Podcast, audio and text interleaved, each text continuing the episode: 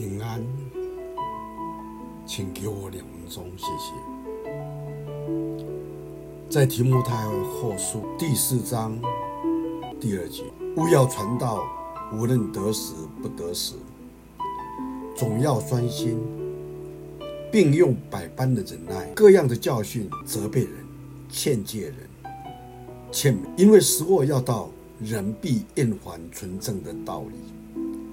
耳朵发痒，就随从自己的情欲，增添好些事，并且因而不听真道，偏向荒谬。许多年前，有人投书给英国周刊的社论主编，说到他记不得台上所讲道，他附带的问：讲道是那么重要吗？神的话语是那么重要吗？他说：我参加聚会的前后。听过三千遍证道，可惜连一篇也记不得。这篇投书引起许多不同，其中有一封信解决了这个问题。这样说：我结婚了三十年，吃了三万八千五十顿的饭，绝大部分的是我的太太。不过我已记不得我太太究竟煮了些什么。事实上，我从每一顿饭摄取的营养，因此我肯定地说，若会靠着那些我记不起来的饭食，我早已饿死。我们想一想看，今天我们参加聚会，我们线上来聆听一些属灵的话语，我们灵修。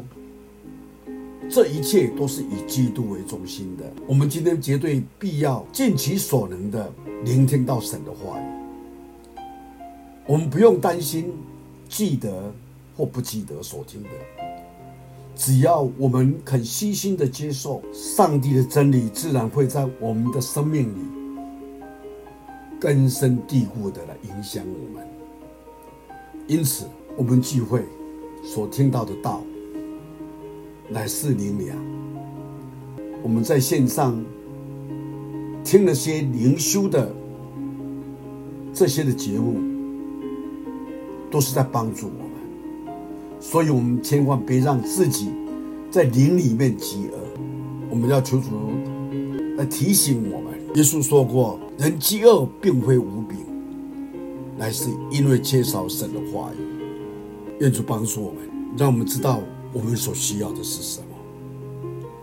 是需要神的话语，不断的影响我们。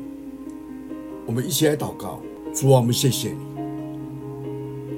我们知道我们不能离开你的话语，就像水中的鱼不能离开水，我们不能离开你的话语，因为你的话是我们脚前灯，路上的光，是我们生活当中的一个准则。来影响我们做正确的道路。我们感谢，但愿我们每个人都在你的话语当中不断的成长，带出了使命，在这混乱时代当中为主你做光做盐。我们不是靠其他，而是靠主你的话来影响我们。谢谢你，听我们的祷告，奉主耶稣基督的圣名。